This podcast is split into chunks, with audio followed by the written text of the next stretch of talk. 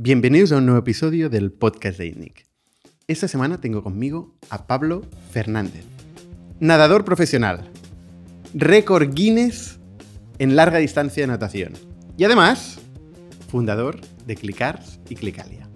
Este podcast es una auténtica masterclass, no solo de lecciones de vida como emprendedor, como fundador, que ha escalado una compañía a más de 500 millones de euros de facturación, el caso de Clicars, y venta a un player industrial en 15 meses de vida, también es una masterclass en ejecución, en operación al detalle de un negocio intensivo en operaciones y en complejidad. Pablo nos va a explicar cómo fue de alto ejecutivo, siendo muy joven en el Banco Santander, en Estados Unidos, a dejarlo todo sin plan B y emprender Clickars. Y cómo iría sin apenas financiación de cero a 500 millones de ventas. Podría deciros más cosas de este podcast, pero realmente es difícil de sintetizar. Cada minuto vale oro. Y este podcast es posible gracias a nuestros amigos de The Nest, de WebHelp.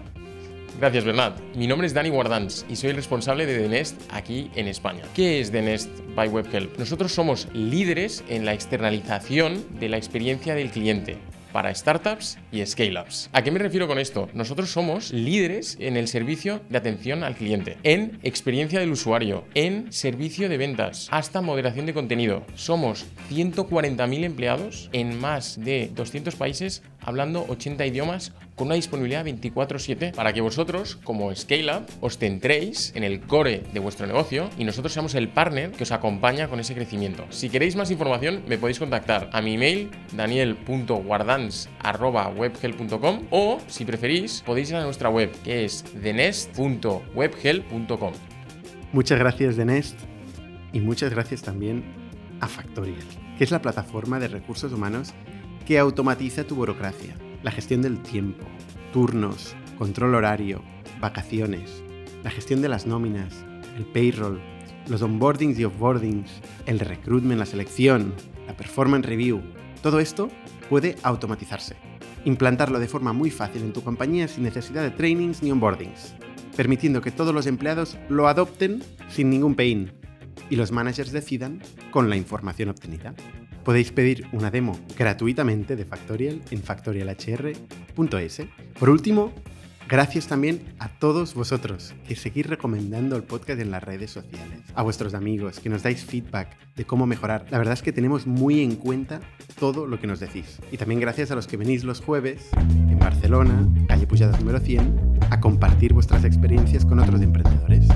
Así que sin más, os dejo con Pablo y la increíble historia de Clickars. El emprendimiento mueve el mundo. Aquí aprendemos de las personas que lo ponen en marcha. Bienvenido a las historias de startups de ITNIC. Bienvenidos una semana más al podcast de ITNIC. Yo soy Bernat Ferrero y estoy con Pablo Fernández. ¿Qué tal, Pablo? ¿Qué tal? Muy bien. Pablo es fundador de ClickArs y de Clickalia. ¿no? Actualmente, eh, bueno, este año habéis vendido ClickArs, ¿no? Eh, y, actualmente inviertes, aparte de estar trabajando en Clicalia, eres inversor activo, has invertido en muchas compañías, ¿no? Explíquenos qué es Clicars. Pues un caso creo que es súper interesante. Bueno, Clicars es, eh, es, un marketplace transaccional de venta de coches usados. Al final, cuando alguien quiere vender un coche, pues va a una página de clasificados tradicional, tipo como, como Cochesnet, o vas a empresas tradicionales de concesionarios o compraventas. Eh, y nosotros lo que vimos eh, en Estados Unidos es que había una empresa que se llamaba Carvana que estaba revolucionando un poco el mundo de la venta de coches usados, eh, creando una página de e-commerce donde compraban los coches, los reacondicionaban y de forma online los entregaban a domicilio, un poco como el modelo Amazon llevado a, los coches. Y los coches es una categoría retail gigante, en España son 30.000 millones de, euros, un 3% del PIB, se venden 3 millones de coches en, en España. Y, menos del 1% se hace online, entendido por online gente que paga sin, sin verlo. Entonces vimos una gran oportunidad, un sector muy grande, muy atomizado, no hay ningún player que tenga más del 2% de cuota de mercado y con una experiencia de cliente muy mala. Tienes un NPS del 30% ¿no? y hay estudios que dicen que la gente prefiere ir a un dentista que a un concesionario. ¿no? Entonces vimos esa oportunidad de traer un modelo de Estados Unidos que funcionaba con Carvana, que bueno, salió a bolsa llegó a 65 mil millones, ahora con toda la, la, la, caída del mercado ha bajado a, a, 3 billones, pero digamos que fue la empresa, de hecho fue la tercera empresa en llegar al S&P 500 más rápido después de Google y, y, ¿Ah, sí? y Amazon en términos de revenues, ¿no? luego sigue perdiendo dinero. Eh, y, vimos ese modelo, entonces en, a finales de 2015, pues eh, mi socio Carlos Rivera y, yo, que bueno, habíamos trabajado antes en, en consultoría y, en, el mundo del automóvil y, la banca, pues dejamos nuestros trabajos un poco de, ejecutivos y volvimos a España a, montar esto en 2015 con un millón de euros entre nuestros ahorros y, amigos emprendedores. Eh, y, y nuestros jefes que, que, apostaron por nosotros. Y, y, bueno, pues en estos cinco años y medio pues hemos construido una empresa que está ahora en 500 millones de facturación, evita positivo, eh, 700 personas y que se ha convertido no solo en el número uno en venta de coches online, sino en el número uno de venta de coches offline también. O sea, en, y, y, y, estamos por facturación al menos ¿no? entre las mayores 400 empresas en España eh, y el número uno en nuestro CNAE ¿no? de, de, automoción. Entonces, bueno, pues la verdad que muy contentos, sobre todo porque hemos hecho eso solo quemando 2,4 millones de, de euros. Eh, la mayor parte... 2,4 millones habéis quemado, habéis sí, levantado 5. Hemos levantado 5, pero quemado eh, 2,4 que fueron sobre todo el primer año, que bueno, sí que nacimos con esa mentalidad de levantamos y tal, pero, pero enseguida nos dimos cuenta de, oye, no estamos vendiendo software, estamos vendiendo coches, no podemos perder dinero. Y, yo creo que si alguna de las cosas estamos orgullosos, más, más allá de haber también eh, traído en España la digitalización en la venta de coches, ya que el 90% de la gente que nos compra un coche no lo ve y se lo enviamos a su casa y solo el 3% lo devuelve. Entonces sí que trajimos un poco al, al, mundo del comercio electrónico de España el ticket alto. ¿no? Eh, y, y, también, bueno, pues luego después han venido muchas empresas tipo Kazoo, eh, tipo Auto 1, con Auto Hero y muchos concesionarios tradicionales que también se han digitalizado, pero digamos que nosotros pues, somos los, los primeros que, pioneros que empezamos a finales de 2015 con este, con este negocio. Y, y bueno, como bien dices, pues tú eh, nos hizo una oferta el grupo Stellantis, Pio Citroën, por, por, la compra de la compañía eh, y, y, la vendimos ya pues, en, en, mayo recientemente y ya mi socio y yo pues, estamos fuera, pero bueno, contentos de que la compañía sigue con el mismo comité de dirección, con un CEO que venía de adentro, haciendo un plan de transición y, y, bueno, de momento, siempre que vendes la compañía tienes miedo a que te la toquen y que, y pase. Y bueno, de momento hablamos con el management y con el CEO y, y de momento... No te han tocado. Bueno, sí, siempre tocan un poquito, pero de momento sigue, sigue todo el equipo, eh, la empresa sigue creciendo, rentable, publicaron ahora resultados los últimos seis meses, 200 millones y todavía 75% de crecimiento year over year. O sea que, que la empresa sigue creciendo eh, y nada, ahora ya vemos al el niño se ha ido de casa y ahora ya a otros proyectos. ¿no? Uy, qué buen resumen, casi hemos acabado el podcast. Ya está listo. O sea, no solo eres eficiente en capital, eres eficiente. me enrolla un poco. Explicando ¿eh? realmente. No, no, es que he explicado todo. Pero vamos a profundizar, que a mí lo que me gusta es el detalle. ¿eh? Oye, tú venías de Boston Consulting Group, ¿no? Habías pasado dos años de Mili sí. en consultoría estratégica, ¿no? Eh, y antes de eso, o, o, después, no sé, estudiaste en Harvard. Sí, o sea, yo sea, eres el perfil eh, de manual de emprendedor. Bueno, manual. De, no hay de, manual de, emprendedor. De Bull City, porque había hecho consultoría. Luego, eh, antes de Harvard, me fui a trabajar a la, al Banco Santander en banca de inversión en Nueva York, dos años, haciendo Equity Capital Markets del 2017 al 2009, que hice 20 IPOs justo antes de la crisis. Y luego eh, vi cómo los mercados se caían en el 2008 y 2009 ahí en, en, en, en Nueva York. Entonces sí que tuve dentro de, de, tuve lo, todo el mundo del bullshitting, ¿no? Tanto el PowerPoint como el Excel y, y, y las noches ahí de, de análisis. O sea, es la, la, definición de pedigrí. Pero, eh, o sea, es puro pedigrí. bueno, pedigrí, no, que vale.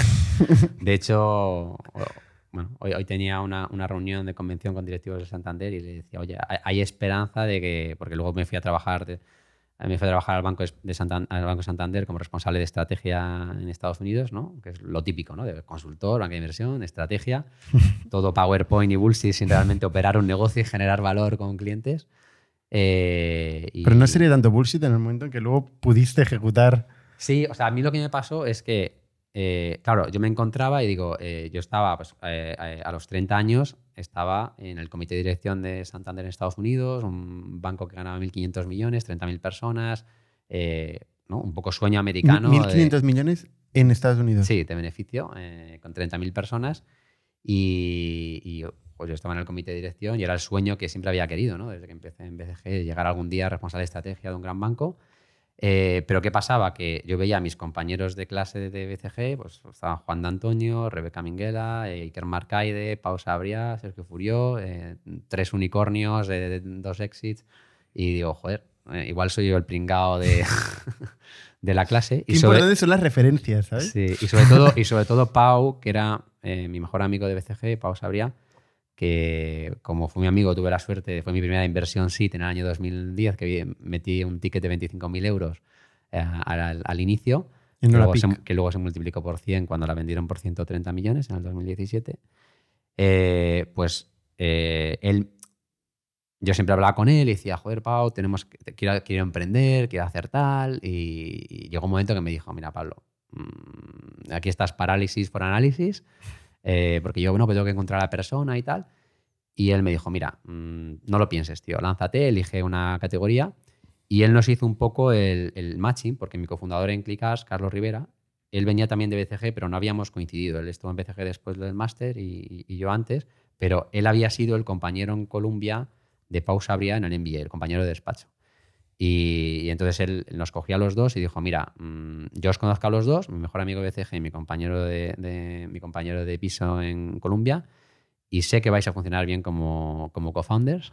Que fuerte. Nos, nos hizo un poco el, Celestina. el- el- el de Celestina y la verdad es que, que funcionó bastante bien. Entonces, bueno, eh, Carlos, él venía del mundo del automóvil, eh, había trabajado para Renault, él era un ingeniero de motores, eh, yo mi formación era, era más, eh, más financiera y en concreto en el Banco Santander de financiar coches, con lo cual, oye, dijimos, tú sabes producir coches, yo sé cómo financiarlos, pues vamos a, hacer a montar un, marketplace de compraventa de coches eh, donde, y si quieres entramos ahí, que es muy interesante, eh, la mayor parte del dinero que ganamos en Clickas es siendo un broker de financiaciones. O sea, hacemos más de 200 millones de financiación al año y ahí el banco pues, nos pagan comisiones de pues, más o menos de 30 40 millones al año en, solo por, por financiar esos vehículos. Nos comparten como un 40-50% del lifetime value del préstamo. Entonces es como que nos estamos beneficiando de la actividad financiera, pero eh, sin tener que tener un, un banco, ¿no? Y hemos innovado Luego mucho. te, luego te preguntaré sobre el, sobre el producto y sobre el go-to-market. Pero, eh, o sea, tú estabas como CEO, Office Director, que no sé qué significa. Head of Strategy en CEO, Office Director. Sí. Significa Eh, je- jefe de bullshit del banco. O sea, básicamente. no, era el responsable de estrategia y ahí tenía todo lo que es planificación financiera, MA, eh, hacer las presentaciones estratégicas y luego era eh, jefe de gabinete, que en Estados Unidos se lleva mucho, ¿no? que es un poco el que organiza toda la agenda del CEO, el que organiza todos los consejos, el que ayuda al CEO pues, un poco a gestionar toda, toda su. Esto con su 30 agenda. años. Sí. ¿Cómo se, ¿Cómo se crece a este ritmo dentro de un Hay, banco? hay una parte, pues, un poco de. Toda la vida hay momentos de suerte, ¿no? Hay que trabajar mucho en momentos de suerte. Y, y yo estaba trabajando para el responsable global de estrategia en, en- en Madrid eh, y compramos un banco en Estados Unidos y me enviaron ahí a hacer el típico proceso, proceso de integración.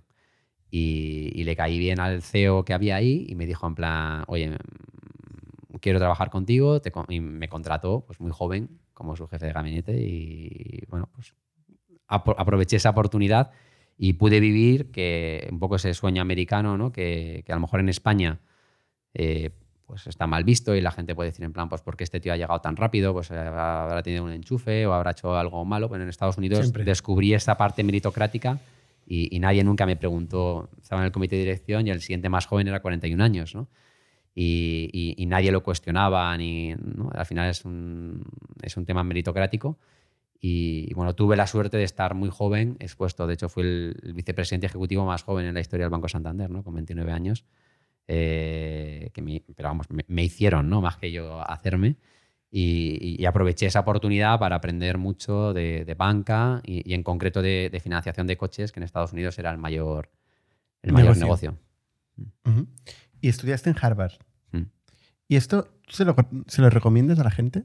Cuando un amigo te pregunta, oye, A día de hoy ha cambiado muchísimo, yo creo todo, ¿no? Porque yo creo que en su día, y lo comentaba ahora con, con otros amigos de, de, eh, bueno, de- de- que hicimos consultoría juntos, es antes como que teníamos las carreras más estructuradas, ¿no? Como que tenías, empezabas, tenías que hacer esto y, y- Y yo creo que hubo una época donde la consultoría estratégica y en concreto empresas como McKinsey, Bain, BCG eran sitios que te catapultaban o que eran una forma luego de acceder a Estados Unidos. ¿no? Yo creo que ahora la gente tiene muchas más posibilidades, la formación es muchísimo más eh, abierta, hay mucha formación eh, ejecutiva o más rápida, ¿no? y creo que ha perdido el valor que tenían. De hecho, si miras el salario post-MBA, está flat desde los últimos 20 años, ¿no? No, no, no, no ha cambiado.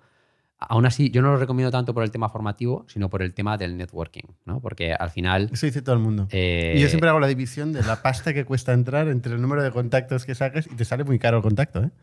Sí, te sale muy caro, pero es Pero una luego vale la pena porque es tu co-founder, ¿no? Sí. Bueno, en- en es una caso, experiencia vital, eh, pero bueno, también pasó, y lo mismo que le pasó a Juan de Antonio con Cabify en Stanford, que también pues, encontró ahí a sus co-founders el, el- el capital inicial. Eh, bueno, propio Pau con Olapig, pues al final fueron tres amigos que se encontraron en Colombia y, lo montaron, ¿no? Aunque fueran españoles, pero que es un poco contradictorio que te tienes que ir a Colombia para encontrar a tres. eh.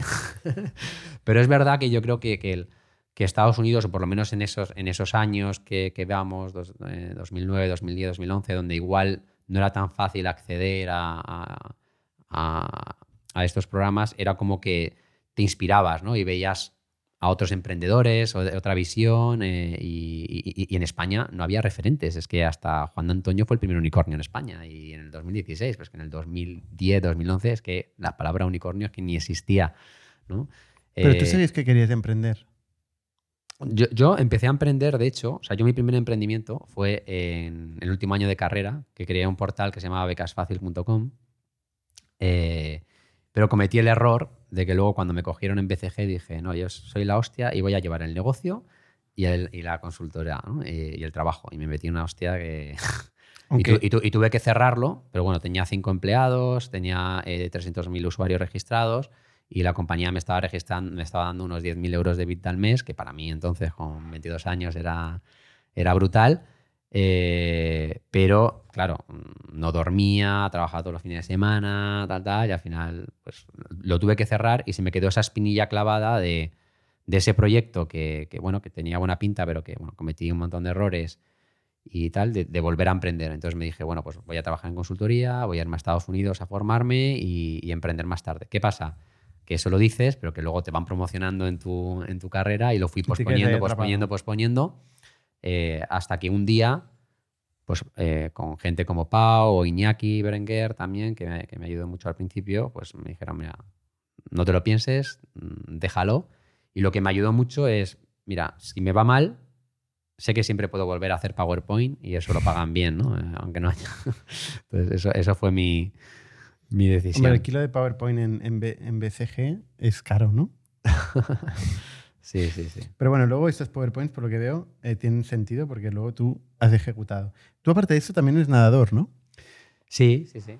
Ve- Veo en, veo en tu LinkedIn que tienes World Record Guinness Sí, de nada. Bueno, la, la historia es, es- o sea, he he acabado a- llegando a, est- a estos, a estos retos tan grandes, pero yo empecé, o sea, la historia es, mi padre eh, era futbolista, era portero, y a mis hermanos y a mí pues siempre nos inculcó el fútbol, ¿no? Y a los siete años me vieron un problema de las rodillas y me dijo el médico, tienes que estar durante un año sin jugar al fútbol. Y entonces me apuntaron a un club de natación, entonces en Alicante, donde estaba mi familia.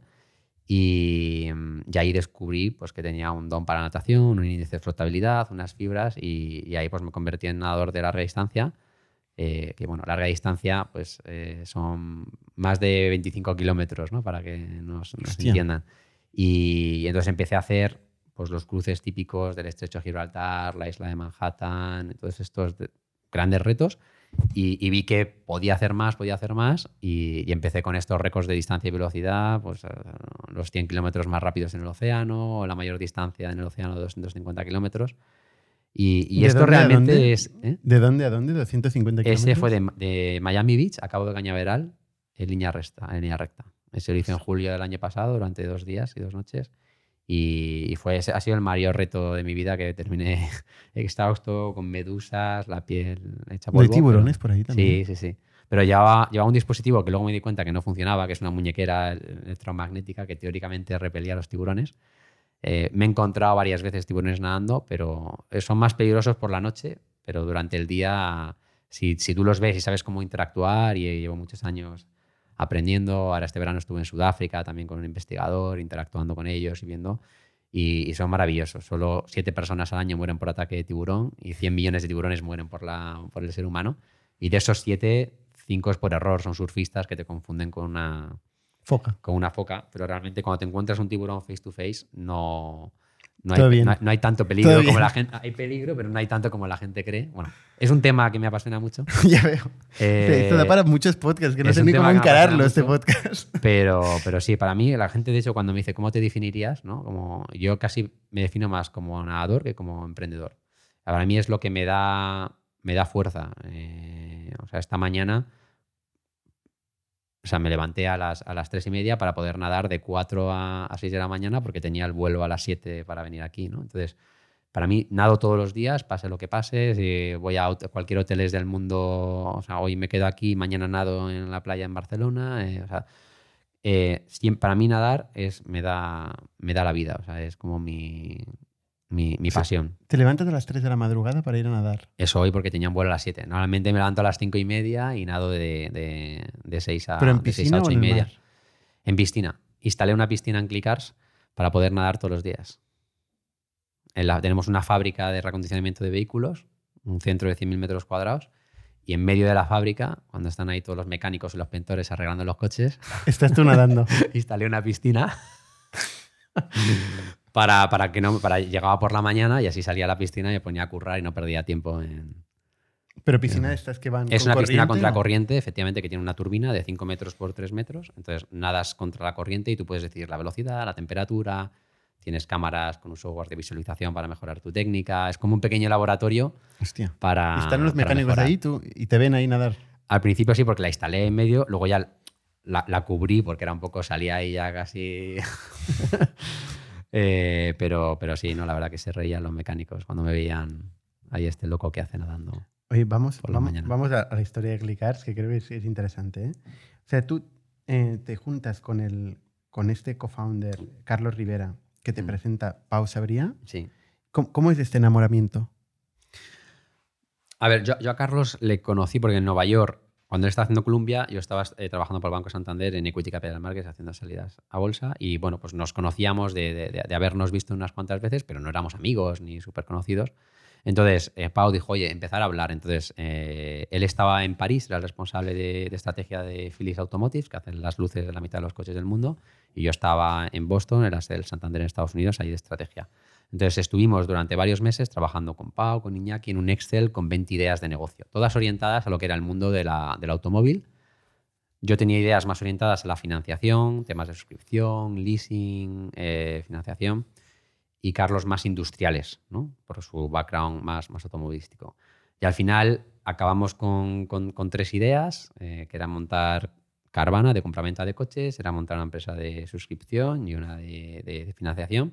Y decidimos montar la de, Car- la de Carvana porque creíamos que en ese momento se estaba, el sector estaba muy caliente, había, estaban creciendo eh, estas empresas eh, y levantando mucho dinero. Pero esto, ¿cómo era esta aproximación? O sea, uno estaba en París, el otro en Boston. Sí, Quedabais por- en Zoom y hacíais Exacto. brainstorming de ideas. exacto. Sí, sí. Y estuvimos O durante... sea, no quedasteis físicamente. No, No, nos vimos Zoom. físicamente ya eh, cuando volvimos a, a Madrid. Con la idea clara ya.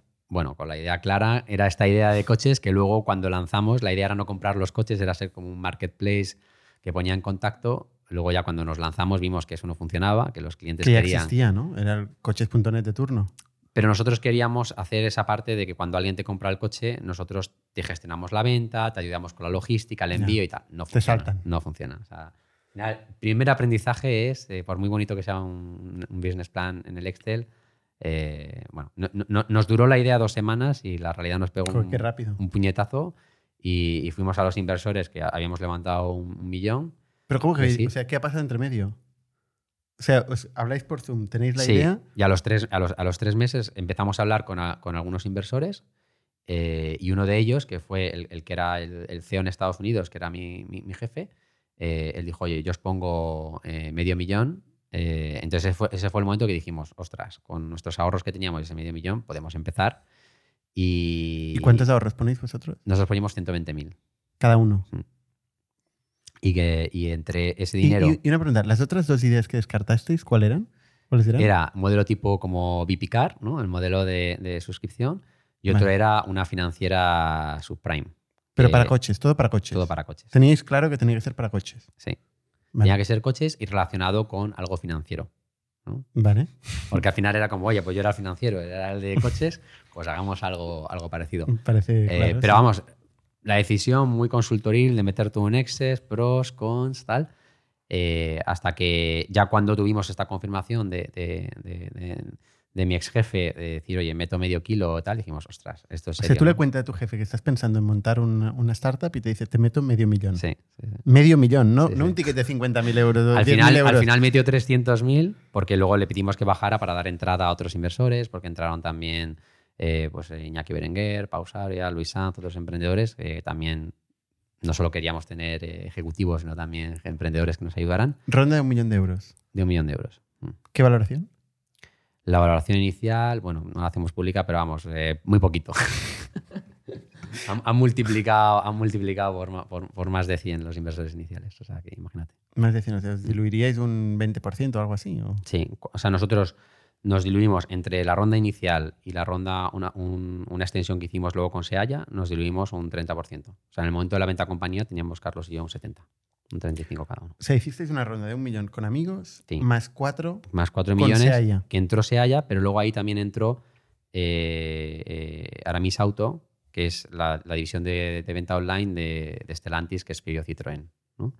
Que ahí, bueno, en el momento pensamos que, que- que meter a, a un industrial que nos iba a dar líneas de deuda y coches, pues po- podía ser positivo. Al final, la jugada nos ha salido bien, aunque siempre recomiendo a los inversores de no meter Es lo que te iba a decir. absolutamente. Se tiene mucho un- riesgo a un- meter. tenía mucho riesgo, pero en esos momentos era, era 2016. También hicimos un, eh, un secundario, con lo cual todo- todos los inversores, eh, en, ese, en ese secundario parcial, los inversores iniciales recuperaron eh, dos veces el capital que habían metido. O sea, en la ronda de 4 millones hicisteis un secundario. Mm. Sí, había Que no ahí- están los 4 millones. Sí, sí, que estaban los 4 millones. O sea, de los Mm. 4 millones eran secundario. Había una parte de secundario y otra parte de primario. Y entonces, en esa parte de, de secundario, pues pudimos devolver eh, el 2X del, millón que habían puesto. Que eso también te digo que el momento Vaya que hicimos... mierda, 2X, ¿no? ¿Eh? Viendo lo que luego pasó. Claro, es verdad. Es por lo que fueron 15 meses, ¿no? O sea, son 2X en 15 En, meses. en 15 meses. Claro. Esto fue desde. eh, esto fue en, en abril del 2017, cuando, cuando entró Aramis. También te digo, y eso lo siempre digo a los inversores, o sea, en el momento que, que hicimos esa transferencia bancaria, la gente que nos haya puesto ese, ese millón y, y recibieron ese, ese 2X, aunque fueran 15 meses, te quedas súper tranquilo de que no has hecho perder el dinero a nadie. Y aparte, se quedaron también con otra, con otra parte que luego ya sí que multiplicaron muchísimo ahora en el 2022. ¿Vosotros hicisteis secundario? Sí, hicimos También. una parte secundaria, nos obligaron también porque querían llegar a una parte de a una parte. Eh, también es cierto que yo recomiendo a todo el mundo hacer, eh, hacer algo de secundario porque también el estrés que tú tienes como, como emprendedor de, de, eh, hasta el final eh, creo que no es necesario. Creo que un secundario que te ayude, eh, como en, en nuestro caso, que fue un secundario, pues te puedes comprar una casa sin hipoteca, estar unos años tranquilo, poder, en mi caso, poder invertir en muchas startups o, o- o el nacimiento de la propia Clicalia con ese dinero, eh, pues no era un dinero que te cambia la vida, pero sí que es, es- un dinero que te, da tranquilidad de decir, ostras, eh, si, si aquí pasa algo, he devuelto el, el dinero a los inversores, eh, estoy tranquilo y por lo menos nos permitió ejecutar hacia el exit último con muchísima más tranquilidad. O sea, en 15 meses la valoración fue de, de unos 5 a unos 10 o 12, ¿no? ¿De 2X? La valoración de la, de la- de la Sí. compañía, o sea, no es pública, pero, Pero por ahí cada uno hace sus números. Y, la mitad, o, o, bueno, Sí. una parte fue secundario y una parte Sí. fue, fue primario. Y ese es todo el dinero que necesitasteis. Exacto. Sí. 2,4 millones, esto es lo que hemos quemado, porque también nos ayudó el propio Peugeot Citroën a, a disciplinarnos ¿no? y decir, oye chicos, antes es una empresa de antes- verdad, es una empresa que, que antes tiene, que- genera márgenes. que generan, eh, que generan 14.000 millones de beneficios al año y nos dijeron, oye, mm, que vendéis coches, ¿no? O sea, que tampoco estáis vendiendo software, entonces que, que muy guay lo de Carvana y tal, pero que aquí hay que ganar pasta. Y eso y menos mal. nos fastidió al principio porque el crecimiento, el primer año después de la adquisición, eh, fue muy poquito. O sea, pasamos de. El primer año fueron 5 millones, el segundo 14, y cuando entraron pasamos de 14 a 29. O sea, bueno, parece Eso ventas. Sí, en ventas. Eh, pero pasamos de perder dinero a ganar dinero. Entonces hicimos un plan de vida y, y, yo siempre es de las mejores experiencias que he tenido porque te disciplinas en la compañía, miras euro, euro, dónde se gasta y en el momento que llegamos a Evita Positivo empiezas a ver todas las sinergias y todos los precios y maravilloso de ser Evita Positivo, ¿no? que puedes invertir todos los meses, que no te diluyes, que el tema de las rondas es opcional y a partir de ahí, cuando llegamos a Evita Positivo, volvimos a crecer y pasamos de 29 a, 64, a 200 y 500 millones ¿no? en los siguientes con años. Evita positivo, con sí. Evita Positivo todos los años.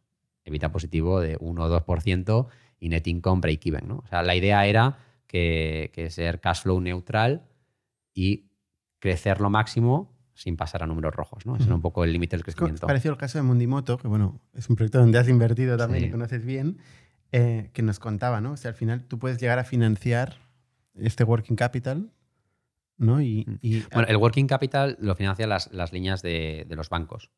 O sea, nosotros te- eh, la, la deuda la financiábamos con deuda bancaria, que es el inventario de coches, y los bancos nos daban deuda, eh, teníamos un coste de deuda, para que te hagas una idea, de 25 millones al 0,37%.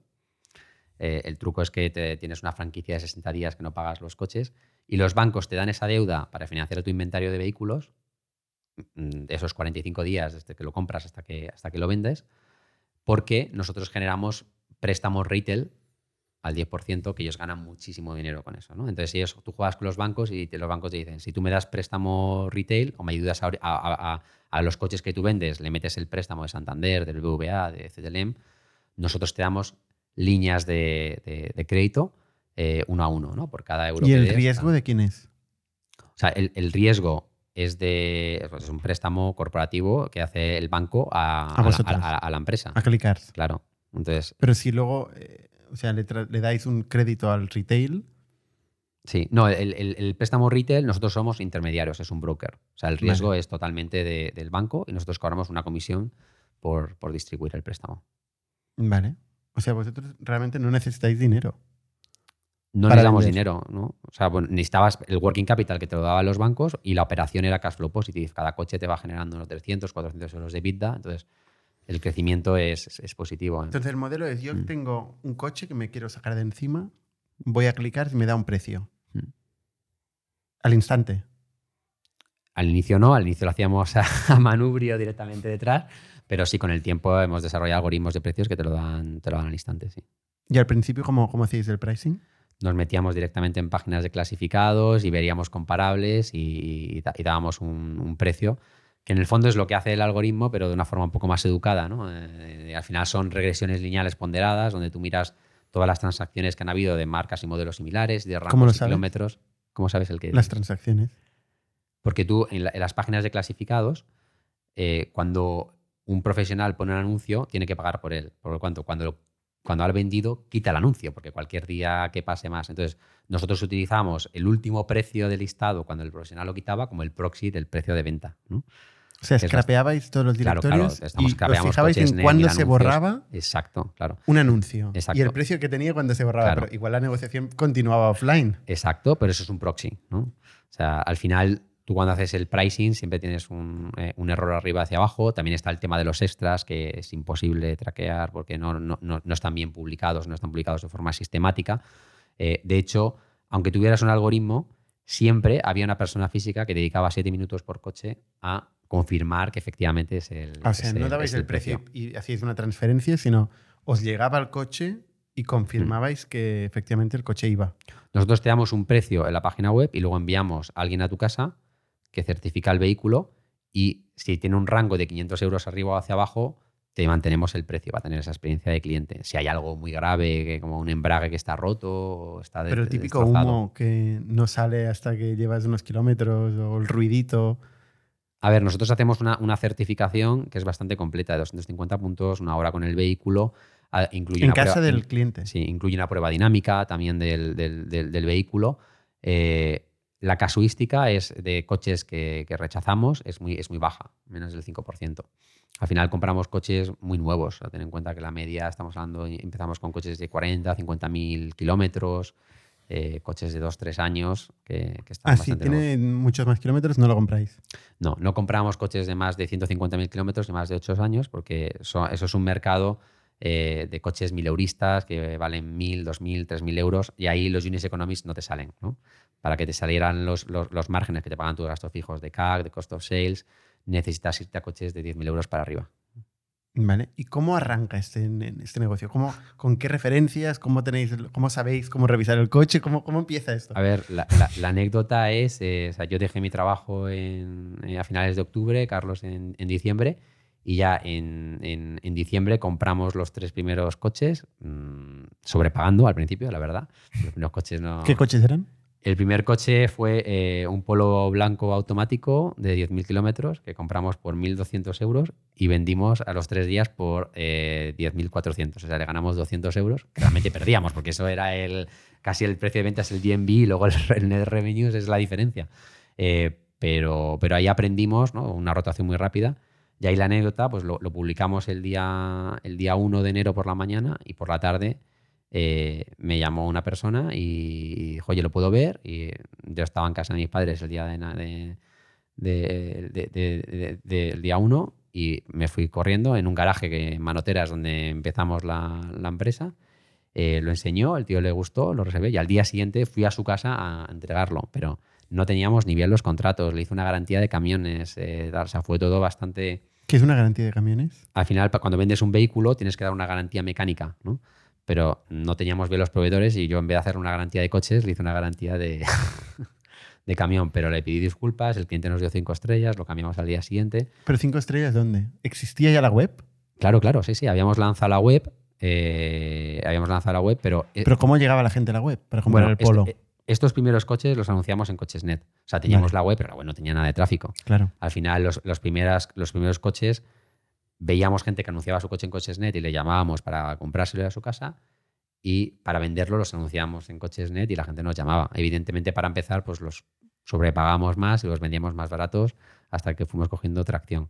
Luego le añadimos ¿Pero la tracción de qué? Porque pues la es, un, es, un, negocio transaccional. O sea, la persona que compra un coche hoy no va a comprar un coche mañana. No, pero tracción me refiero en el número de, de en el número de transacciones. ¿no? Porque pero final, ¿por, qué te, por qué, qué te importa el número de transacciones? Sí, porque tú al final, para, para tú tener para que tú tengas una página web donde tenga sentido a la gente ir, ah, tienes que tener un llenar, inventario, espacio, tienes que tener un inventario vale. mínimo. O sea, si tú pones 10 coches o 20 coches, 30 coches, la gente no va a ir. Entonces, a partir de cuando teníamos 70, 80, 100 coches, ya tenías una página web donde tenía sentido invertir en Google y, y, verlo. Inicialmente fue todo a través de clasificados, pero nos permitió aprender, porque los 100 primeros coches, que, que vendimos 100 coches en, en, en 6 meses, eh, facturando esos 2 millones de euros en 6 meses, eh, nos o sea, pudimos aprender muchísimo porque esos 100 coches, todos y cada uno, Carlos y yo, fuimos a casa del cliente a comprar el vehículo, a entender cómo funcionaba, a estar en el proceso de venta, a venderlos, a vender los coches. Y eso es algo que me costó, porque inicialmente, claro, como veníamos en plan de consultoría, despacho, de Tú no sé qué, tal, de tal, deputy, CEO. de, de, sí, de tal, tal. Entonces me acuerdo que al final el primer empleado le decía en plan, no, pues coge y, y no tienes, este es el discurso comercial, tienes que llamar, no sé qué. Y me acuerdo que al final el tío se cabreó y me dijo, tío, coño, llama tú, ¿sabes? Y yo me quedé tal. Y, y fue lo mejor que me pudo pasar, ¿sabes? Eh, arremangarme y bajar y llamar. Eh, y todavía el, el, el, el récord de mayor ventas y financiación, ¿no? con un 77% de financiación y, y, 30 ventas, lo tengo yo ¿eh? de, inicialmente. Y me gustó vender y, y también hizo, primero, que pasara de estar haciendo slides de alto nivel de estrategia a ser un vendedor de coches eh, usados, pero aprendí a disfrutar también ese trabajo, entender todo lo que aprendes cuando hablas con, cuando hablas con los Sobre clientes. Sobre todo cuando tienes claro, claro, que es un paso para... Sí, cuesta, cuesta, porque al principio dices, no, que lo hagan otros, yo hago aquí la estrategia, eh, no sé qué, pero... Y, y, desde entonces siempre lo recomiendo a todos los emprendedores, oye, tienes que entender tu producto, tienes que entender tu, tu, tu cliente. O sea, pasaste de la estrategia a la táctica, a, o, a, o, a, la operativa, ¿no? A la operativa. A la operativa, sí, a, la operativa. Salir, a, vender coche a coche. Sí. Lo, lo, que sí teníamos era una obsesión por, por hacer, empezamos tres coches el primer mes, eh, nueve, luego 15, 20, o sea, íbamos... En crecer. En crecer, sí, en crecer. Y teníamos un, un business plan y era obsesivo eh, cumplirlo. Y, ¿Y crecer y, era meterle pasta a Google? No, inicialmente nuestro CAC era muy, muy bajito. Empezamos con CACs de 30, luego ya acabamos con CACs normalizados de, de, de 200, ¿no? Cuando tienes márgenes de en torno a 2.500 ¿no? por cada coche, ¿no? el margen que tú le sacas. Entonces, al final en este negocio el, el, el CAC no es, no, es, no es tan importante. Aquí es más importante el tema de, de la escalabilidad operacional ¿no? y la capacidad de poder comprar bien. Ujú. Cuando creces y compras muchos coches, terminas comprando mal y si compras mal, ahí es cuando terminas eh, perdiendo depreciación de inventario. Entonces, el- eh, y luego temas operacionales, que cuando tienes muchos coches no tienes la capacidad logística para entregarlos o compras coches mal repetidos que luego no puedes. Es, es un, es un mercado que, o sea, lo que hemos visto es que hacer más de un 3X al año en este mercado se desajusta todo y empiezas a perder dinero. Entonces, lo que aprendimos es, ah, nosotros encontramos en, en ese entorno a ese 100, 200% de crecimiento anual, depende del año, pero siempre hemos estado ahí entre 100 y 200%. Era el sweet spot para crecer sin romper el, el- el flujo, ¿no? De- sin romper la compañía. Porque si no, siempre o se te rompe por experiencia de cliente o se te rompe por rentabilidad eh, o dificultades operacionales. Entonces, tuvimos que siempre Pero para volver al, al CAC de los primeros días, Mm. o sea, publicabais los anuncios en coches, en Sí, coches net. En Cochesnet, en Wallapop, en Mil Anuncios, en Autoscout. por eso era, por eso era barato, porque no hacíais Claro, publicidad. no hacíamos publicidad. Y luego empezamos, cuando ya teníamos pues, más de 100 coches en la página web y tenía sentido eh, atraer tráfico, empezamos a atraer tráfico ¿no? ¿Cómo? con Google AdWords, fundamentalmente. AdWords, es lo que redes sociales y funciona. tal no, redes no, sociales no no funcionan. puedes causar el impulso de cómprate un coche Claro, de segunda estás- mano. estás Es gente que eh, está buscando, ¿no? Importe de 20.000 euros, o sea que no es un coche de segunda mano de 1.000, ¿sabes? Es un coche El importe medio son 20.000 euros. 20.000 euros. Son coches caros. Sí, claro. Pero son coches más seminuevos. Coches de entre 1 y 5 años, 50.000 kilómetros. Porque tú, es coches que tú, tú la curva de depreciación, el primer año te bajas eh, entre un 20 y un 30%, el segundo año te baja entre un 15 y un 20%. Entonces tú tienes coches que al tercer año tienen 30, 50.000 kilómetros y que valen la mitad de lo que valían. Y ahí la curva empieza a aplanarse. Entonces era un poco el punto dulce de la curva de depreciación, ¿no? Entonces empezamos a atacar ese tipo de coches que son muy atractivos y que te los compras por la mitad de precio. Pero claro, eran, eran coches que inicialmente valían 35 o 40 mil euros. Luego fuimos bajando el ticket medio eh, a unos 14.000, eh, 15.000 euros. Eh, ahora con la inflación de, co- de coches usados se ha vuelto a subir a, torsa a 18.000 euros. ¿Cuál es la propuesta de valor para el cliente? O sea, para el vendedor lo entiendo, es fácil, ¿no? No tengo que hacer nada, eh, me vienen a buscar el coche en casa, me lo revisan, me dan un precio, me olvido. Mm. Em- entiendo que el precio es un precio de mercado. Es un buen precio El precio, para el vendedor. Nosotros, claro, el precio de mercado, ¿qué entiendes por precio de mercado? Es, es- el precio que es, es un precio, o sea, nosotros calculamos lo que es el, el price to market y el price to cost. ¿no? O sea, el- al final, el coche, si tú, eres- si tú lo que quieres es eh, comprar un coche, No, no, yo estoy hablando del Ah. vendedor, ¿eh? sí, o sea, el, el vendedor está ganando un poquito más de lo que ganaría si se lo deja a, a- a un compraventa eh, tradicional. Porque, ¿Sí? sí. Ah, bueno, pero un concesionario tradicional. Pero A si yo pusiera anuncio Mm. en, en Cochesnet Sí. y tuviera la paciencia para ver varias gente, seguramente podría maximizar Claro, hacer más. Lo que pasa es que tú como particular tienes que pagar el impuesto de transmisión patrimonial, que es un 4%. Entonces, si tú vendes un coche de 20.000 euros, tienes que pagar 800 de impuestos por patrimonial. Pero cuando lo vendes a un profesional, estás exento de ese impuesto. Por eso las transacciones entre particulares de alto importe eh, no operan mucho entre particulares porque el ITP es, es muy elevado. ¿Ah, sí? O sea, tenéis aquí un 4% de partida que podíais ganarle al, al peer-to-peer. Al particular, exactamente. Entonces nosotros competíamos con los compramos tu coche, con todos los eh, eh, competidores offline, que, que aquí la, la propuesta de valor no solo era te damos lo mismo o inicialmente un poquito más para poder ah, crecer más rápido, sino que además vamos a tu casa y te recogemos el, el coche. ¿no? que no tienes que ir.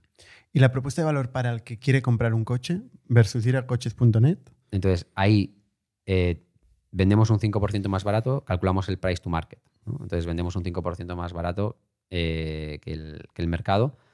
Eh, ¿Y eso por qué lo hacemos? Porque no teníamos toda la estructura de concesionarios.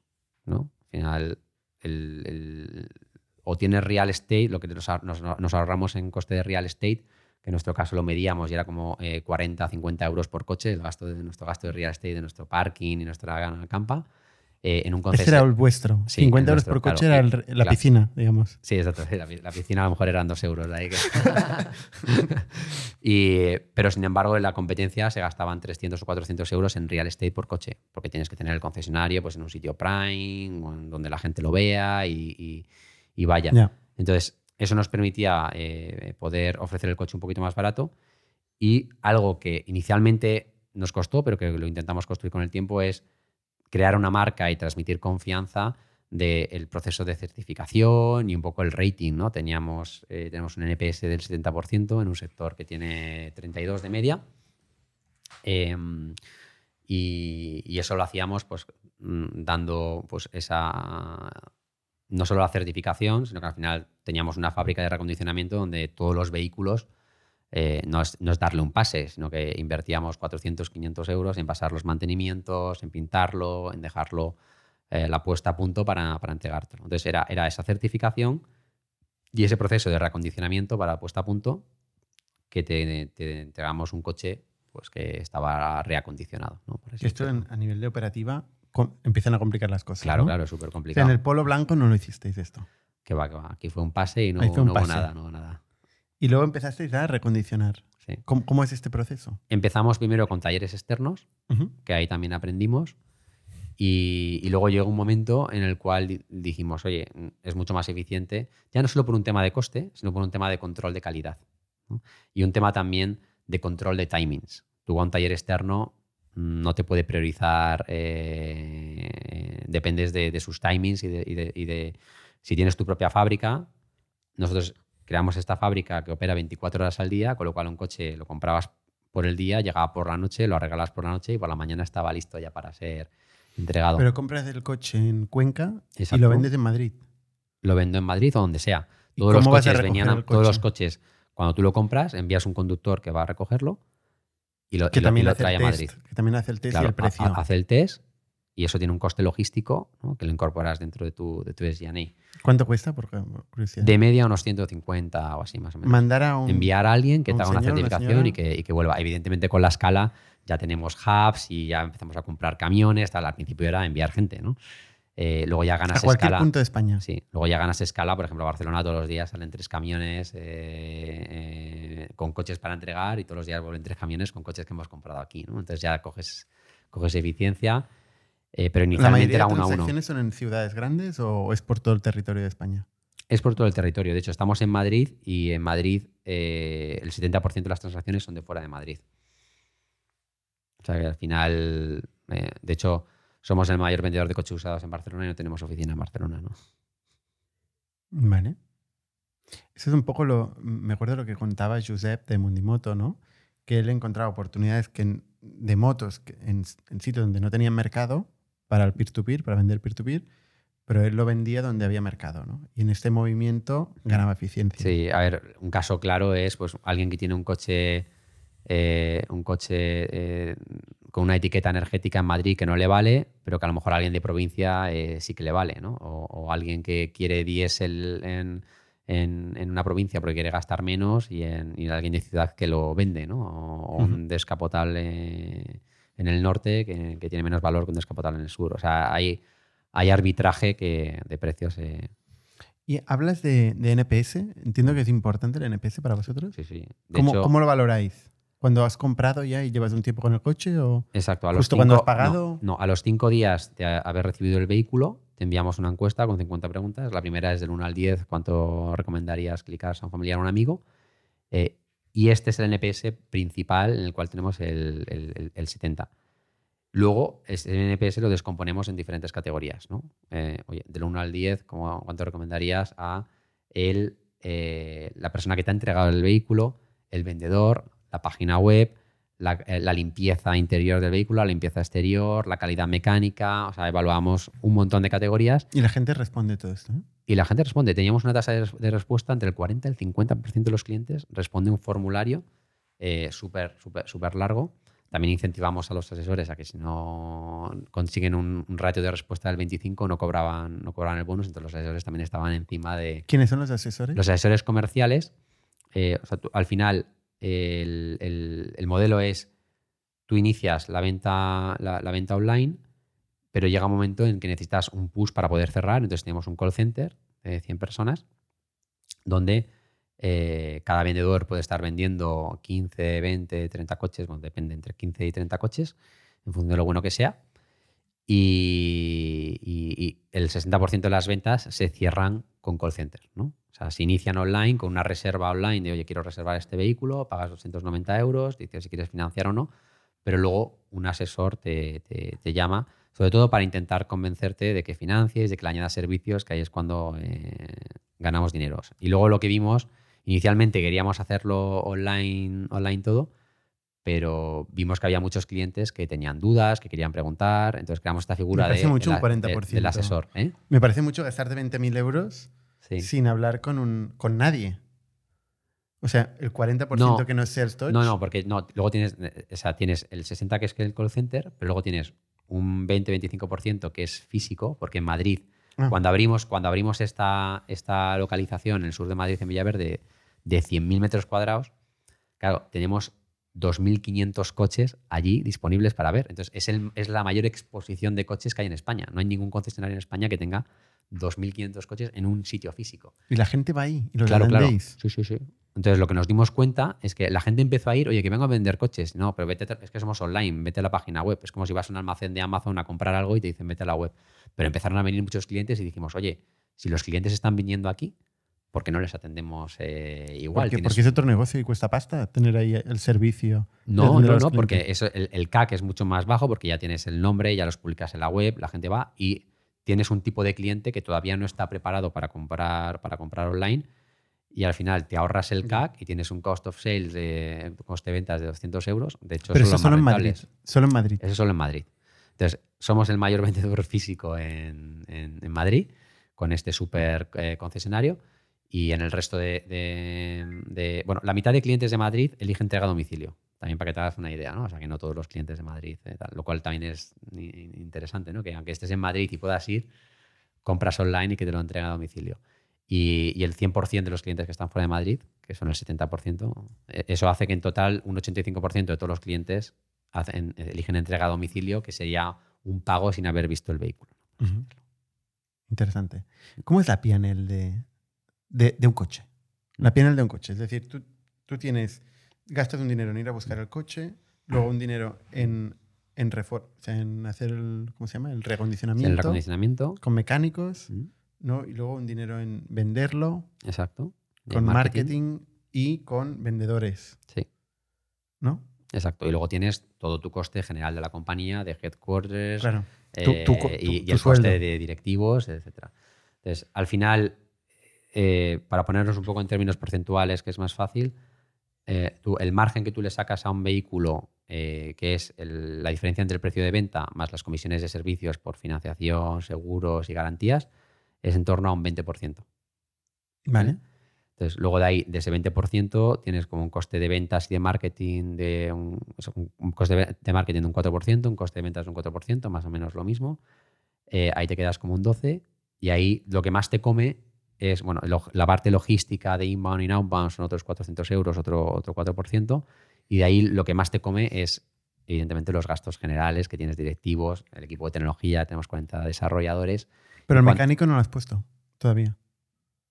El mecánico, eh, no, es que en este, en este 20%, bueno, es que es una forma que tenemos de calcular el margen, ya hemos quitado el, el- el Vale. gasto, ¿vale? Porque el tema de mecánica lo, lo metemos en el balance. Es como que cuando tú le haces la reparación al vehículo, estás incrementando el precio, el valor del vehículo, estás añadiendo valor. Ah, vale. Entonces, lo- ya, ya en este 20% está metido el margen que hemos añadido de valor de, Vale. del, del vehículo. O sea, lo metes en el activo por un tema, por un tema con- contable. Pero son O más sea, o no- menos lo que metemos son unos, unos 500, 400, 500 euros por coche.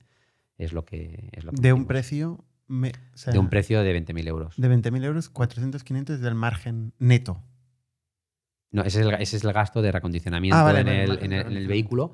Y luego en EBITDA te puedes quedar unos 300, 400 euros de, de EBITDA por coche. Aquí está el GNA ya. Está Sí, el, todo- coste general. Todo, todo, todo el SG&A.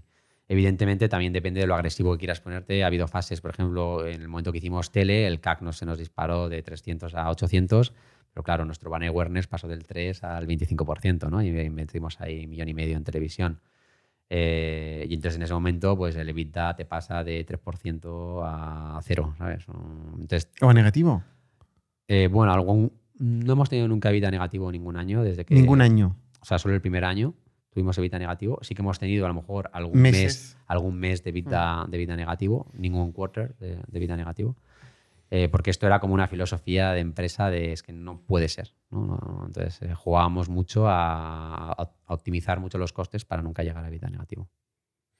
¿Y vuestros canales principales de adquisición? Los canales de adquisición entiendo que servían tanto para vendedores, que que eran retail, como compradores, ¿no? Claro, el canal principal es, es Google. Google. principal canal es Google. ¿Y los experimentos con tele y tal? Ah, a ver, aquí es, es complicado saber porque la lo, lo poco que he aprendido yo de, de- de tele es que es, que realmente es como un CAPEX que estás construyendo, un brand awareness, que tienes que depreciarlo en el tiempo con todos los clientes que vas a adquirir gracias a eso, que es un poco incierto. ¿no? Entonces, si tú miras el CAC mes a mes, pues se te dispara mm, a 3.000 o, o 2.000. ¿no? Pero por otro lado, 10. si dejas de hacer televisión, este CAPEX vuela. No te creas porque, por ejemplo, nosotros cuando estábamos invirtiendo en torno a 300.000, 400.000 de televisión al mes, siendo Vita positivo, eh, pero lle- llegó un momento en el cual eh, dejamos de hacer televisión durante un año.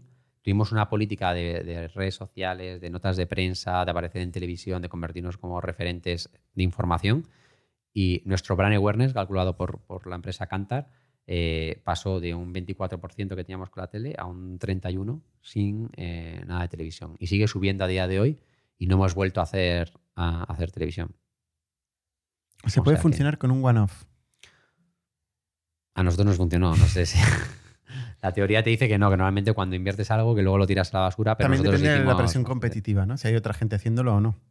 Os pueden, Nosotros, os de pueden repente, reemplazar. Claro, tuvimos cierta competencia cuando eh, Auto 1 lanzó Auto Hero, que, que es un poco nuestro principal competidor, eh, pero también cuando vino también toda la crisis en todo este sector, todo el mundo también bajó los presupuestos de televisión, dejaron de hacer también, también televisión.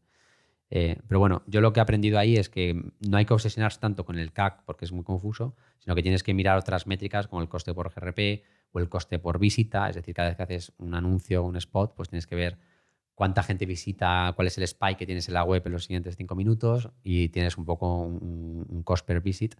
Eh, y luego preguntar cuando, a los clientes, eh, oye, ¿cómo nos has conocido? ¿Has visto el spot? ¿Has visto la radio?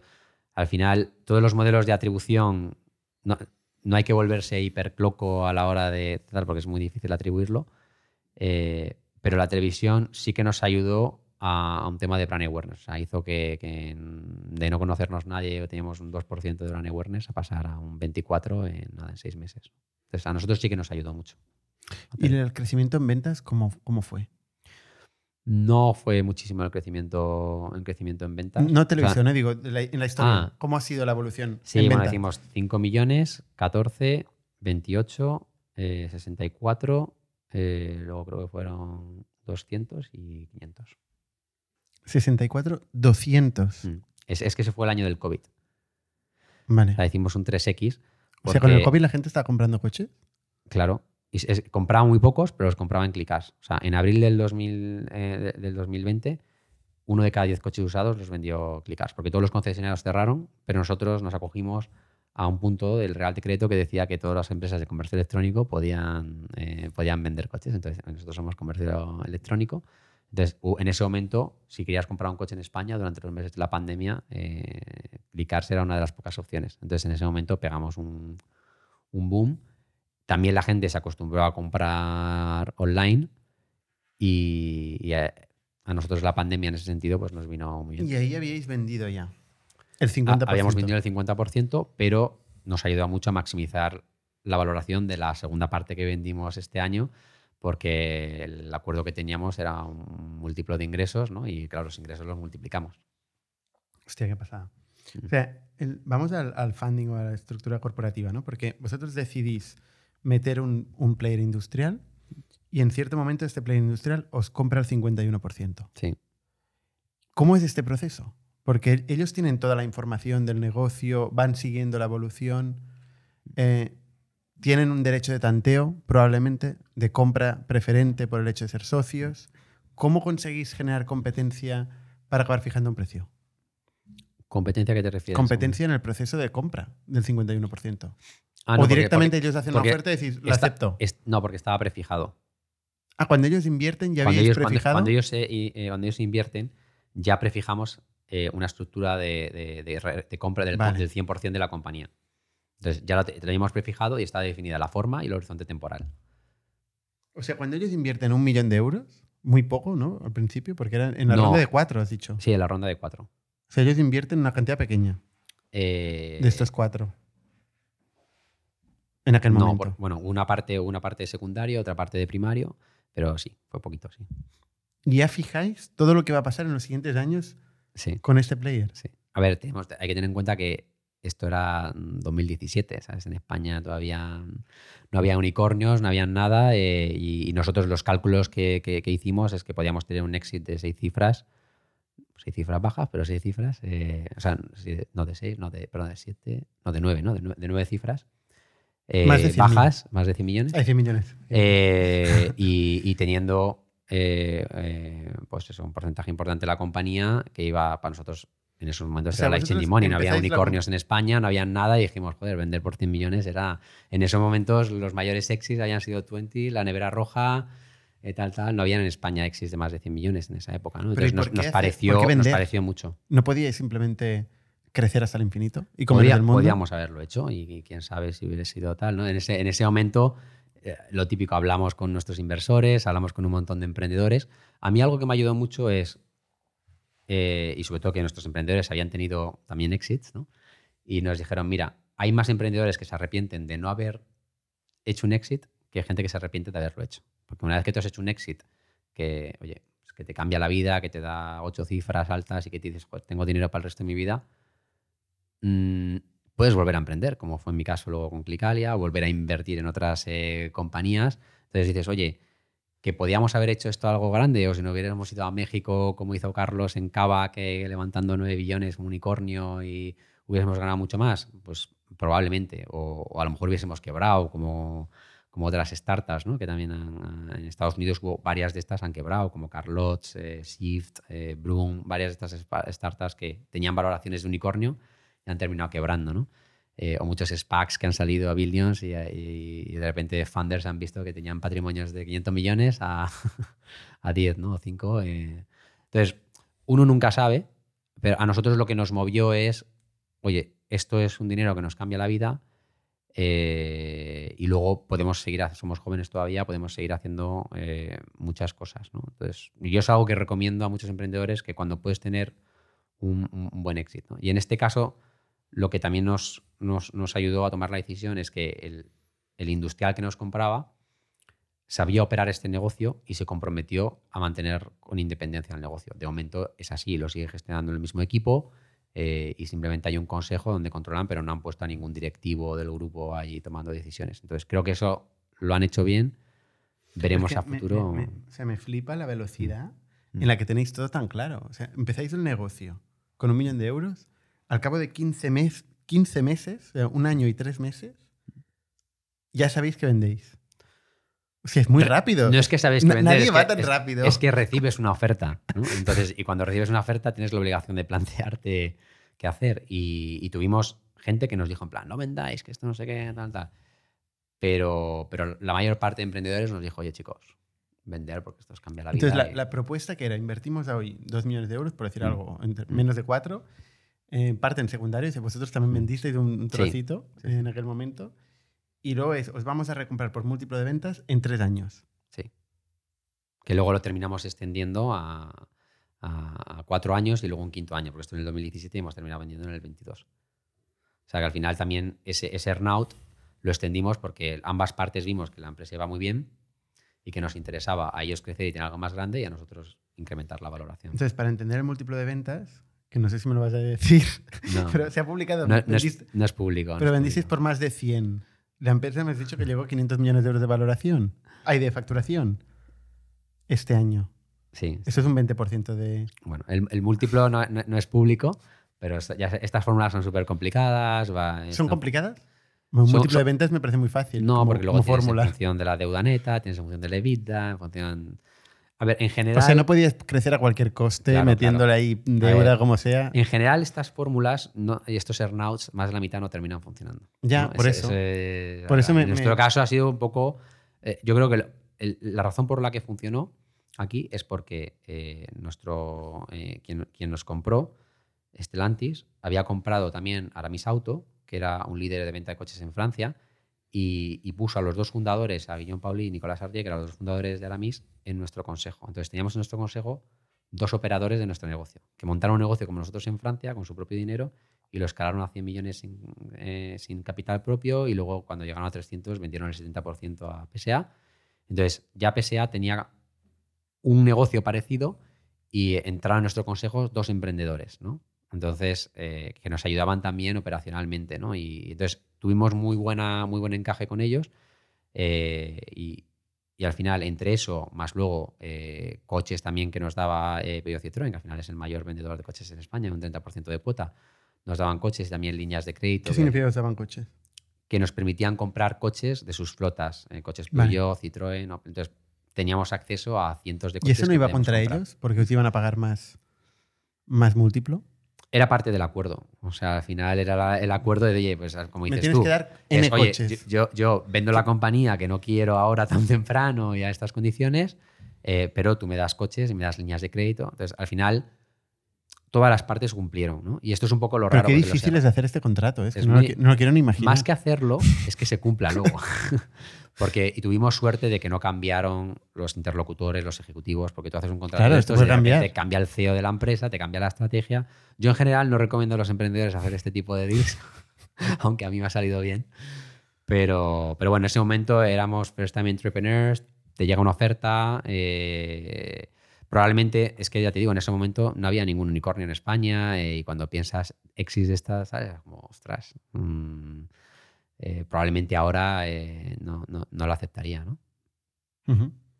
Claro, entonces, eh, cuando vendéis, vendéis el 49%. O sea, perdemos la, perdemos la mayoría de la empresa. sí. No, pero quiero decir, cuando Mm. ahora, este año, Mm. se ha producido la venta. Un año Sí. más tarde, nos has dicho, ¿no? Tenéis tres años de earnout. Mm.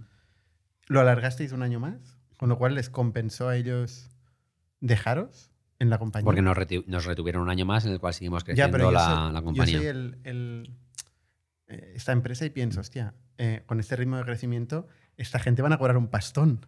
O sea, no sé hasta qué punto es un, es un equilibrio de decir, oye, Pero lo están haciendo muy bien, Pero, por un fue- lado, pero también el assessment era, oye, si, si nos ejecutáis antes, también no- Igual no- perdéis la no- oportunidad. Nos vamos y a lo mejor la empresa no crece tanto. pero Entonces, ellos son fue- operadores, conocen el negocio.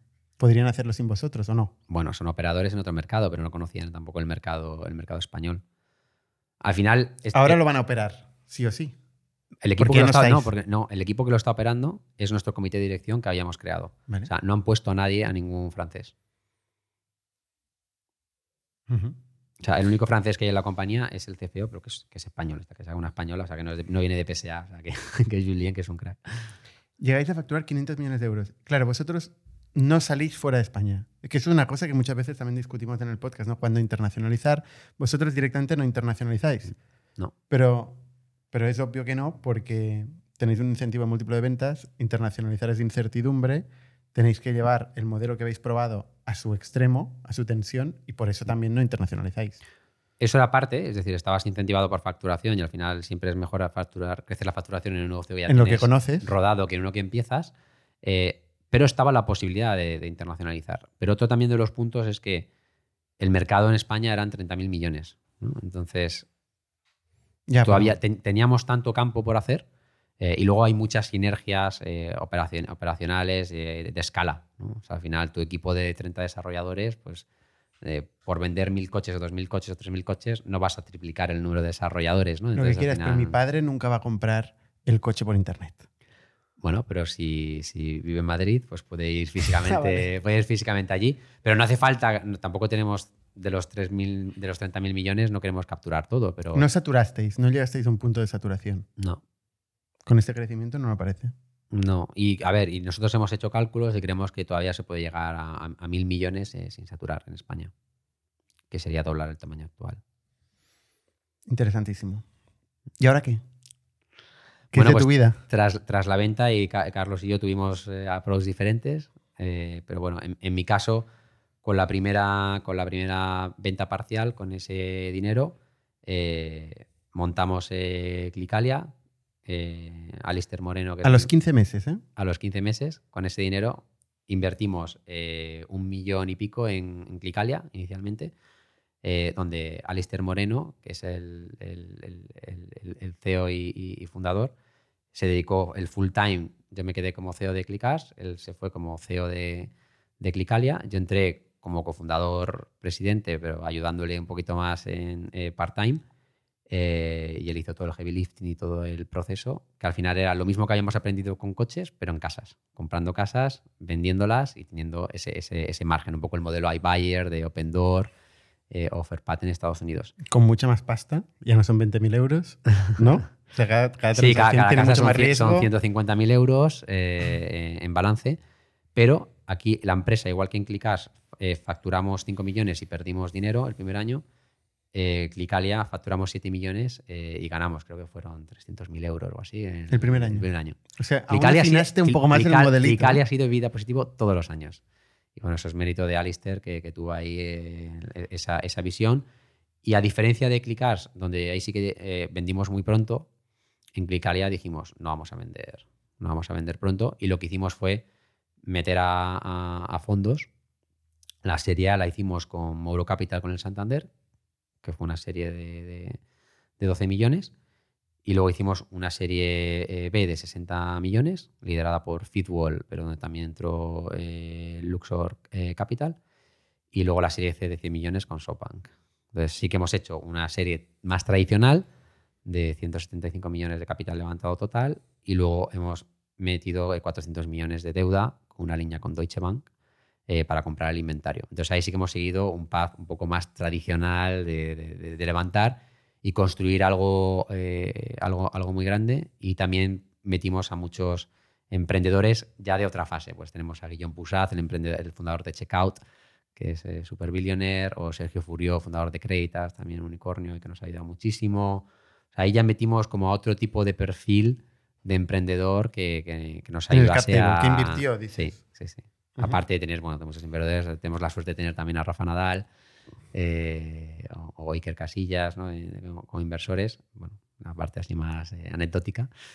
Eh, pero sí que decidimos que con Clicalia queríamos hacer algo gigante y, y ahí eh, mi rol fue pues, ayudar a Alistair, desde, siendo CEO de Clicars todavía y part-time, pues, con los aprendizajes que habíamos tenido en, en, en, en Clicars. O sea, ¿cómo era esto de partir tu día o tu semana? Pues empezaba, empezaba a las 5 y media de la mañana, nadaba todo el día en Clicas y luego a las 8 de la noche, cuando salía de Clicas, me iba a- con Alistair a ver qué tal el día, cómo ha ido, los equipos, la, tal, fines de semana.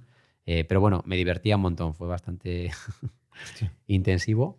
Eh, pero bueno, el mérito lo tiene él, que es el que estaba ahí las 24 horas operando el negocio. Y, y lo único que para mí era fácil con los aprendizajes que tenía de Clicas, de marketing, de gente, al final son negocios cambia el tipo de activo, pero con muchas dinámicas parecidas, ¿no? En cuanto a working capital, márgenes, servicios, etc. Eh, y luego, pues, eh, fueron unos comienzos muy, muy eh, pues, pues duros. Además, empezamos en el mismo loft. Cuando, o sea, nosotros en el loft de Manoteras, que además es donde empezó también la nevera roja, en el norte de Madrid, ese mismo loft, cuando ya nosotros nos fuimos a un sitio más grande, eh, Clicalia lo, lo- lo ocupó, ¿no? Entonces ahí hay un karma positivo, le dejamos ahí el love y, mm, y luego ya pues ya a- después de la serie B ya pues evidentemente la empresa ya es muy grande, ahora son más de 1.200 personas. Oye, ¿y a, ti te, a ti te queda tiempo para otras cosas? Bueno, nadas. Sí, Gran parte del tiempo es nada. nadar y trabajar un poco más. Desde cuando me dicen mis padres, oye, menos nadar y menos negocio, ¿no? Y, y búscate una novia. Entonces, ese, ese es el truco, no tengo No has no tengo, no familia. tengo hijos ni, ni, ni tal y me dedico pues, a esas. Lo que sí hago mucho es invertir también eh, y parte también del exit que todo el mundo dice, no, inviértelo en, en, en una casa y tal. Yo lo metí todo en startups, todo el, Ah, sí, ni una el, exit, casa. el exit inicial. Sí, o sea, metí varios millones de euros en startups, un poco locura. Pero bueno, me ha ido, me ha ido bien porque me- yo creo porque he metido en 70 y el spray and pray, pues al final... Has eh, metido en 70 compañías, sí. 70 startups. 70 directas y luego en 7 fondos, ¿no? Indirectamente. ¿Qué ticket medio de inversión?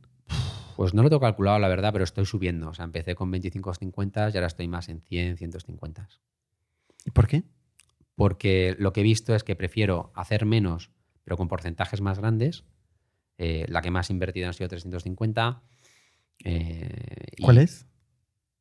Es eh, Gravity Wave, se llama. Es, eh, es una, perdona, Gravity Wave. eh, GDV Mobility, una de baterías eléctricas. En Gravity también he invertido bastante. Eh, en Mundimoto, sí, ahora en Mundimoto, entre las diferentes rondas, también he invertido 250. O sea, he hecho tickets más grandes, pero para coger participaciones de más del 5%, también por un tema fiscal, que bueno, eso lo aprendí con Clicas, que Carlos y yo teníamos la participación a, a nivel personal y cuando vendimos, pues Hacienda tacatá con el 28%, ¿no? Eh, pero luego ya En Clicalia con, lo aprendiste. Con Clicalia lo aprendimos y ahí a nivel. Nivel resume de todos empresa. aprendizajes de 15 meses. Sí, la verdad. es Sí, la hostia. sí. Y ahora lo que estoy intentando hacer, pues más que comprar unos y dos por cientos de un montón de empresas, que al final ni eres relevante ni lo disfrutas, pues estoy comprando entre 5 y 20 por cientos de empresas donde me meto en el consejo, ayudo a, a- a los emprendedores y, y sectores donde puedo ayudar, ¿no? Como es en el caso Mundimoto, que al final pues lo he hecho lo mismo con coches, pues les puedo ayudar mucho, ¿no? Y como te sobra tiempo. Bueno, ahora, Bueno. ahora igual un poco más. Pero ¿no? hay, hay, sinergias, ¿no? Porque al final siempre las cosas que aprendes para uno, lo aprendes para otro. A mí me gusta estar liado en, en mil cosas. Ya veo. Oye, si tuvieras que recomendarle a un emprendedor dónde inspirarse, ¿dónde te has inspirado tú? ¿Has leído libros? ¿Has visto podcasts? O sea, que, ¿de dónde sacas el...? No, mira, La a mí, y- y, frescura, por, y por dar una persona española y que aprecio de verdad y gran amigo, o sea, para mí Juan de Antonio es el caso más inspirador que tengo de aprendizaje. Ya, y ya no solo por el tema de que fue el primer, unicornio, el primero un poco que, guió eh, y que puso España en el mapa, pero porque me parece, o por el efecto multiplicador que ha tenido Cabify en más de 50 startups que han salido de ahí. Eh, también parecido al efecto que tuvo Oscar y Globo en, un poco en Barcelona, pero creo que por sus valores, por su humildad y que le conocí cuando éramos ahí dos consultores currantes en BCG y, y lo que ha construido y lo que a día de hoy, pese a todo ese éxito, para mí es un, es, es- es un referente ¿no? Eh, brutal. Y luego, pues evidentemente en Estados Unidos, al final, eh, pues eh, a mí me influyó pues, mucho pues, ciertos libros, el libro de Peter Thiel este de Zero to One, de cómo montas una compañía inicialmente, o Riff Command con Blitzscaling y cómo, cómo escalar las compañías, o Horowitz con Hard Things About the Hard Things. También hay un montón de libros y tal, y podcasts. También te digo que al final yo creo que por mucho podcast que veas, eh, quien te enseña es la realidad, ¿no? Y como decía Mike Tyson, todo el mundo tiene un plan hasta que te pegan un puñetazo en la cara, ¿no? Y yo creo que hay que... Ese, ese miedo que yo tenía al principio, esa parálisis por análisis de, de lanzarme a emprender, y hay gente como Pau Iñaki que es, Pablo, deja de pensar y lánzate a, a la piscina, nunca mejor dicho, eh, es lo que yo recomiendo a la gente, ¿no? Es decir, mira, hasta que no te lanzas no es real, ¿no? Eh, y, y cuando te lanzas, ¿no? Es- emprender es como, como lanzarte por un precipicio y aprender a volar mientras caes. No, no, no, no, hay, no hay vuelta atrás. ¿no? no es opcionalidad, voy a intentar, no, no es. En el plan B. No hay plan B, exacto. Y ahí es cuando funciona, ¿no? Cuando te la estás jugando. Te la estás jugando. ¿Vas a empezar otra empresa desde cero? Esa es una muy buena pregunta. eh, porque al final te das cuenta de lo jodido que es empezar una empresa. Da lo difícil que es. eh, porque al final hay muchos efectos de suerte. Y la, y la suerte de elegir el timing, como fue en nuestro caso el tema de la. Tú tuviste mucha suerte, claro. digamos, hablando Sí. de suerte. Suerte en el sentido del. Igual no es tanta suerte, ¿eh? Del timing y luego del momento de la venta que vendimos justo antes de toda la caída ¿no? de- de- del mercado. Pero también eso te da cierta humildad que al final en la vida gran parte del éxito te viene por la suerte y eso hay que ser consciente. Entonces, y luego tienes el efecto de la mano caliente de decir, como, he- como he metido dos canastas, parece que la tercera o la cuarta me van a salir. ¿no? Eh, pero evidentemente somos emprendedores, tienes un montón de ideas eh, y, y a mí sí que me gustaría volver a emprender y volver a lanzar, a lanzar proyectos, pero mm, no hay prisas, hay que hacer las cosas con tranquilidad y sobre todo elegir algo que te apasione y que tengas propósito. ¿no? Y, y elegir muy bien aquello que quieras, que quieras hacer. Pero bueno, sobre esto, cuando, cuando vendimos, Carlos y yo tuvimos un montón de reuniones con emprendedores que han vendido y todo el mundo te decía lo mismo, no, me voy a tomar un año sabático y a los tres meses estábamos viendo a... Pero Carlos es lo que ha hecho, ¿no? Eh, sí, Carlos se, fue a dar la vuelta al mundo con su familia eh, y se está tomando un tiempo pues, para pensar. También quiere emprender, pero yo en mi caso ha sido volver al mundo eh, eh, inversor y emprendedor directamente. Él se está tomando un tiempo, pero bueno, yo creo que seguro que volverá a le picar al gusanillo y seguro que volverá a emprender. Oye, pues súper interesante. La, la historia de Clicars y la de Clicalia también. Y creo que deberíamos dedicar otro podcast a, a contarla. No, sí, la verdad que la, historia de, de- de Alistair es menos conocida porque no se da a conocer en medios públicos, pero la verdad que, que- que lo que ha montado es, es increíble, así que a ver si le convencemos de que venga y cuente la historia. Muy bien. Pues muchísimas gracias, Pablo. Gracias, Bernardo. Somos un ecosistema de startups tech de Barcelona, creadores de Camalún, Kipu y Factorial, entre otras. Ofrecemos más de 5.000 metros cuadrados de coworking a startups y organizamos eventos diarios para discutir negocio y tecnología hasta la saciedad. Desde ITNIC Fund invertimos en equipos con capacidad de construir grandes productos y negocios. ¡Te esperamos!